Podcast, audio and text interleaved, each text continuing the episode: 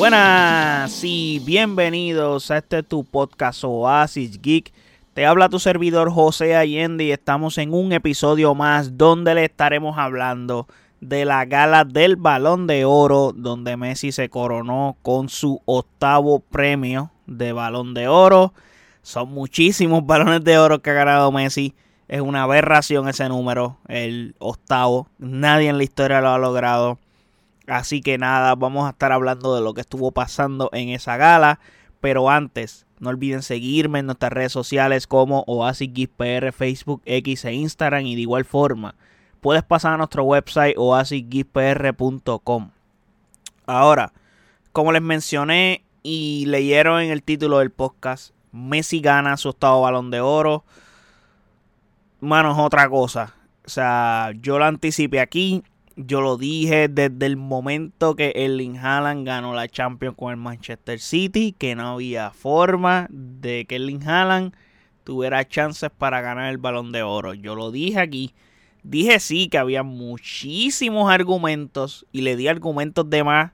Los comparé, di ejemplos de versiones anteriores del balón de oro y por qué razón es que Messi le iba a ganar. Eh, y mano, no había forma de que el Haaland lo ganara. Y sí, puedo entender todos los argumentos que le den a favor del Haaland, pero les dije que en año de mundial el que resalta es ese mundial. Tienes más chances para ganar el mundial, definitivamente. Y si había muchos argumentos para decir que Haaland debía ganar el balón de oro por el triplete, sí, es muy cierto, pero le dieron el trofeo del mejor goleador. Yo creo que ahí ya cumplieron con la cuota del tipo de jugador que jalan, que lo que hace es anotar goles. Jalan no te entrega más en el juego, sí, maybe entre, eh, te jala atención en cancha. Pero aparte de Haaland no hace mejores pases, no hace mejor a sus compañeros. Eh, Haaland tú lo tienes ahí como, como el striker abusador que, que anota goles a lo bestia. Pues ya se le entregó su premio. So, ahí se cubrió lo que él hizo durante la temporada, que fue muy bueno. Porque al final del día no es lo que ganas con tu club, es cómo lo ganas y cuán importante eres para tu club para ganarlo en el momento clave. Por ejemplo, Sabemos que Haaland hizo el triplete con el Manchester City. Y Haaland abusó en la Premier League. Toda la temporada. Abusó, rompió el récord de goles de la Premier League. ¿Qué pasa con la Premier League? Que el City lleva ganando la Premier League. Creo que en los últimos años. En los últimos seis años ha ganado cinco. Una aberración así. No es el número exacto. Pero más o menos una cosa así. So, el City no ganó algo diferente. Así que metió un goleador de lo suyo a esa lista, que creo que ya lo tenía anteriormente con el Kun Agüero, que, que se había posicionado por ahí en esa lista de goles. Pero el punto es que City no logró algo nuevo. Así, ah, Haaland le dio el edge al City para ganar la Champions. Pues un poco debatible esa conversación por el hecho de que el City siempre fue candidato y el City estuvo cerca. Inclusive el City jugó una final de Champions. Son, es como que Haaland llevó al City al next level. No lo veo así, honestamente. Sí, el City se potencia definitivamente con el Haaland, pero mirando lo que pasó durante la temporada, no veo que Erling Haaland eh, haya hecho que el City sea un equipo completamente distinto y gracias a él el City ganó todo lo que ganó. No fue así.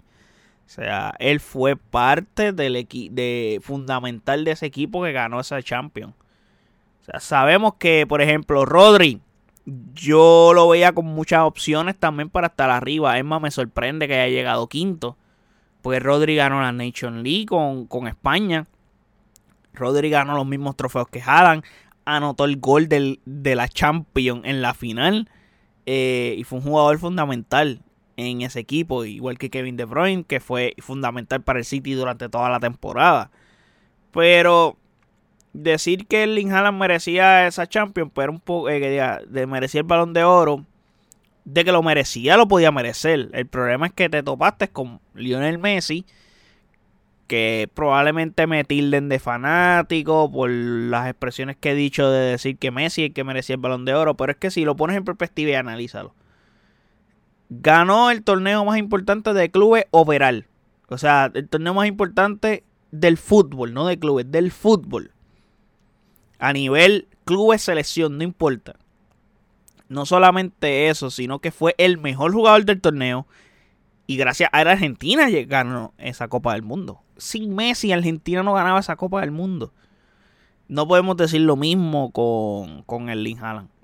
Porque si sabemos, eh, el City, ese baile que le hizo al, Real Madrid en las semifinales, el Lin Haaland, desaparecido. Esa victoria en la final, el Lin Haaland, desaparecido. Messi apareció en todos los partidos. Ah, que me puedes decir que los, los goles que pateó, muchos fueron de penales. Eh, pero Argentina se puso en las posiciones para que le aparecieran los penales. Y los penales hay que meter los caballos. Eh, no es nada más pararte y patearlo. Los penales hay que meterlos. Y Messi falló un penal en todo el mundial. Y pateó varios penales. So, no es nada más que tener el penal. Es cuando te pares ahí meter el penal. Así que es un poco tricky decir, ah, este, pues, ah, es que porque le vas a buscar siempre peros a, a la actuación que hizo Messi en el mundial. Porque ya si después de haber ganado el mundial, si tú no piensas que Messi es el jugador más grande en la historia del fútbol, no lo vas a pensar nunca. No hay forma de que cambies de opinión con eso. Entonces, sumándole otra cosa, Haaland ni jugó el mundial. O sea, ¿cómo tú le sumas a Haaland ahí? Un Erling Haaland que está a punto de quedar fuera de la próxima Euro. Quedar fuera del próximo mundial. O sea, es complicada la situación. So, no tiene argumentos a su favor en ese sentido. Así que, y sí, él anota muchos goles con Noruega también, lo sabemos, pero no se reducen a victorias para Noruega. Ahora, Messi es el primer jugador que gana el balón de oro sin ser jugador de un club europeo. Eso es grande también. Obviamente lo que logró para ganar el balón de oro es referente a también el Paris Saint Germain, hay que decirlo, porque eso cuenta y no fue su... Si sacamos lo que hizo Messi en el Paris Saint Germain solamente y lo comparamos con lo que hizo Haaland solamente con el Manchester City, definitivamente tú le tienes que dar el balón de oro a Erling Haaland. Pero el problema es que se jugó un mundial y hay que darle peso a ese torneo y para mí ese torneo vale más que cualquier otra cosa. Ese peso, ese torneo vale. El peso es mayor y la balanza se va a inclinar completamente ahí. Y siempre ha sido así. Siempre ha sido así y estoy de acuerdo en que año de mundial tenga mucho más peso lo que pasa en ese torneo, pero también hay que cogerlo con perspectiva de lo que pasa en el torneo, cómo se dan las cosas para entonces entregar el premio. O sea, estamos hablando de, por ejemplo, Kylian Mbappé terminó tercero, pero sabemos por qué terminó tercero. Kylian Mbappé estuvo a un gol de eh, de, de Kulay Muani para hacer el balón de oro. Y si la conversación hubiese sido que Francia ganó la final de la Copa del Mundo y la conversación hubiera sido Mbappé contra Haaland. Y si tú me dices quién hubiera ganado el balón de oro, sigo insistiendo que lo iba a ganar el que ganó el mundial, que fue Mbappé. Porque no solamente que Mbappé ganó el mundial con Francia, porque a mí me dijeron los otros días un argumento, ah, pero ¿por qué Mbappé no lo ganó en el 2018? porque en el 2018 Mbappé no fue la figura más grande de Francia. Y no fue la figura más grande del Mundial de Rusia 2018. A diferencia de que el 2018 la figura más grande del Mundial fue Luka Modric. Y todos sabemos que ese balón de oro se lo dieron a Luka Modric por el performance que hizo en el Mundial, en la Copa del Mundo. O sea, Luka Modric llegó a Croacia a la final de la Copa del Mundo. Ah, que es merecido o no, son otros 20 yo pienso que no era merecido. Aunque hizo una actuación brutal, aún así pienso que no debía merecer ese balón de oro. Y lo hizo en el torneo más grande, pero no ganó el torneo. Eso para mí no fue justo. Es más, para mí era más justo darle el balón de oro a, Antoine Griezmann, que terminó tercero en el 2018. Ese sí merecía el balón de oro ese año. Y no se lo dieron.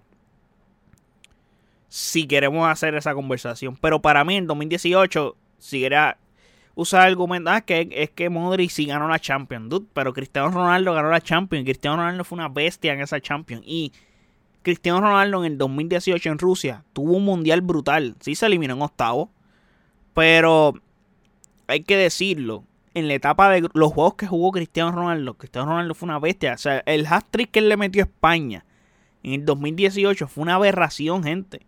So, es un poco complicado este premio. Eh, constantemente pasa y nunca va a tener contento a la gente. Es bien difícil que gane el que la gente espera. Por ejemplo, el año pasado era, un, era más, más fácil y más close decir el balón de oro va a ser el de Karim Benzema. No había discusión alguna por la temporada que tuvo. Pero también no habían otra, otras cosas por el lado y otros torneos cortos que la gente se olvida que pasaron pero, dude, es que no había forma, no había forma. Y yo lo dije, Messi iba a ganar el balón de oro.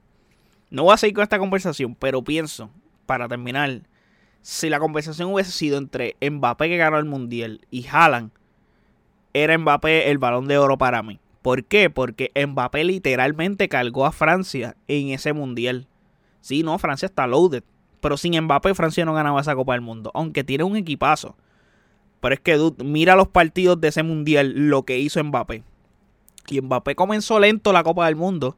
Pero en los momentos clave, quien sacó la cara fue el señor Kylian Mbappé. O sea, en esa final, Mbappé metió un fucking hat-trick en la final de la Copa del Mundo y metió el penal en la tanda de penales. ¿De qué estamos hablando? O sea, es grande lo que hizo Mbappé.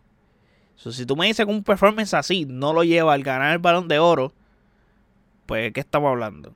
yo estoy seguro, es más inclusive, si Francia hubiera perdido con otro equipo, que no fuera un equipo tan importante como le pasó a Modric, Mbappé hubiera tenido más chances que Haaland incluso para ganar el, el, balón de oro. Lo que pasa es que Haaland ganó sus torneos.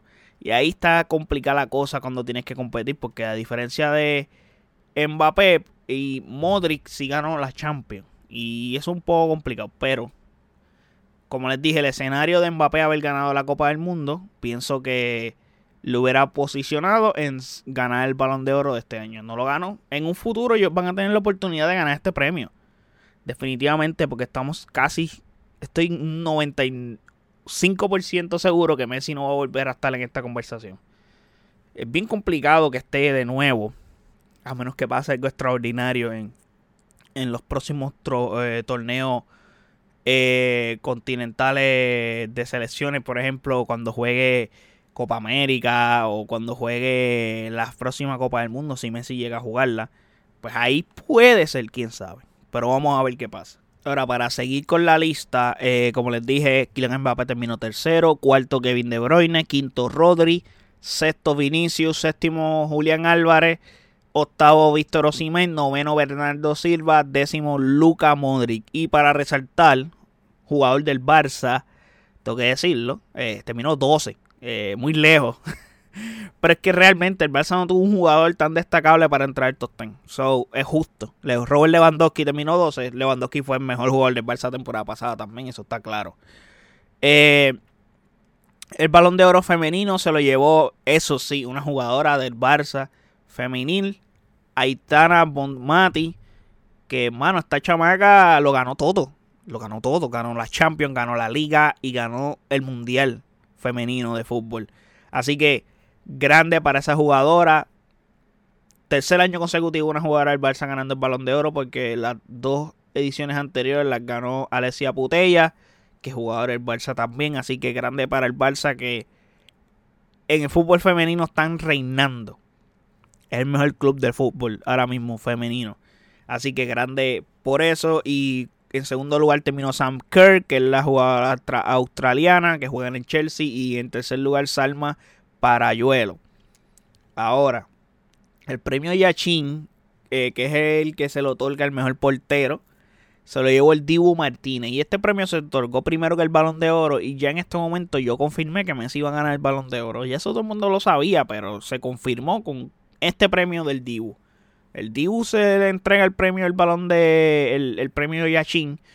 Y es como que yo dije, pues. Y lo dije cuando hablé de las nominaciones. Dije que hay que ser consistente. Si le vas a dar el balón de oro a Messi porque ganó el mundial, porque es la única razón por la que le estás dando el balón de oro, porque no solo puedes dar por su actuación en el Paris Saint Germain, sí le suma, porque él jugó en Europa, jugó en el Paris Saint Germain, pero eh, eh, tú le estás dando el balón de oro por lo que hizo en el mundial pues tienes que hacer lo mismo con el Dibu, tienes que mantener esa consistencia, no se lo puedes dar a Courtois, no se lo puedes dar a cualquier otro portero, ni a Bono, ni a nadie, por la misma razón.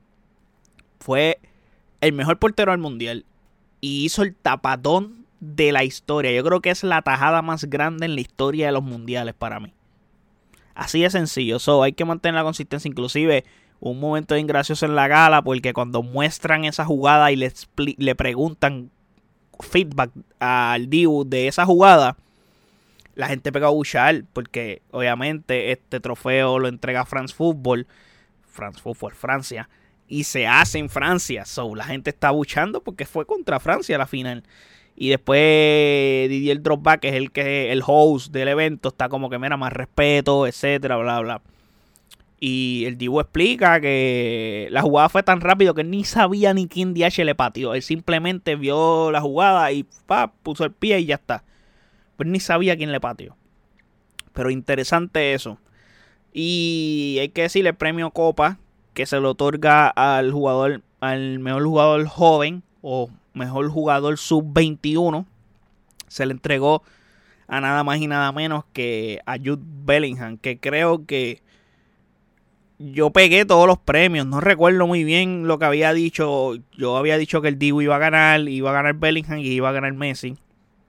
Me parece que no estaba lejos de ellos.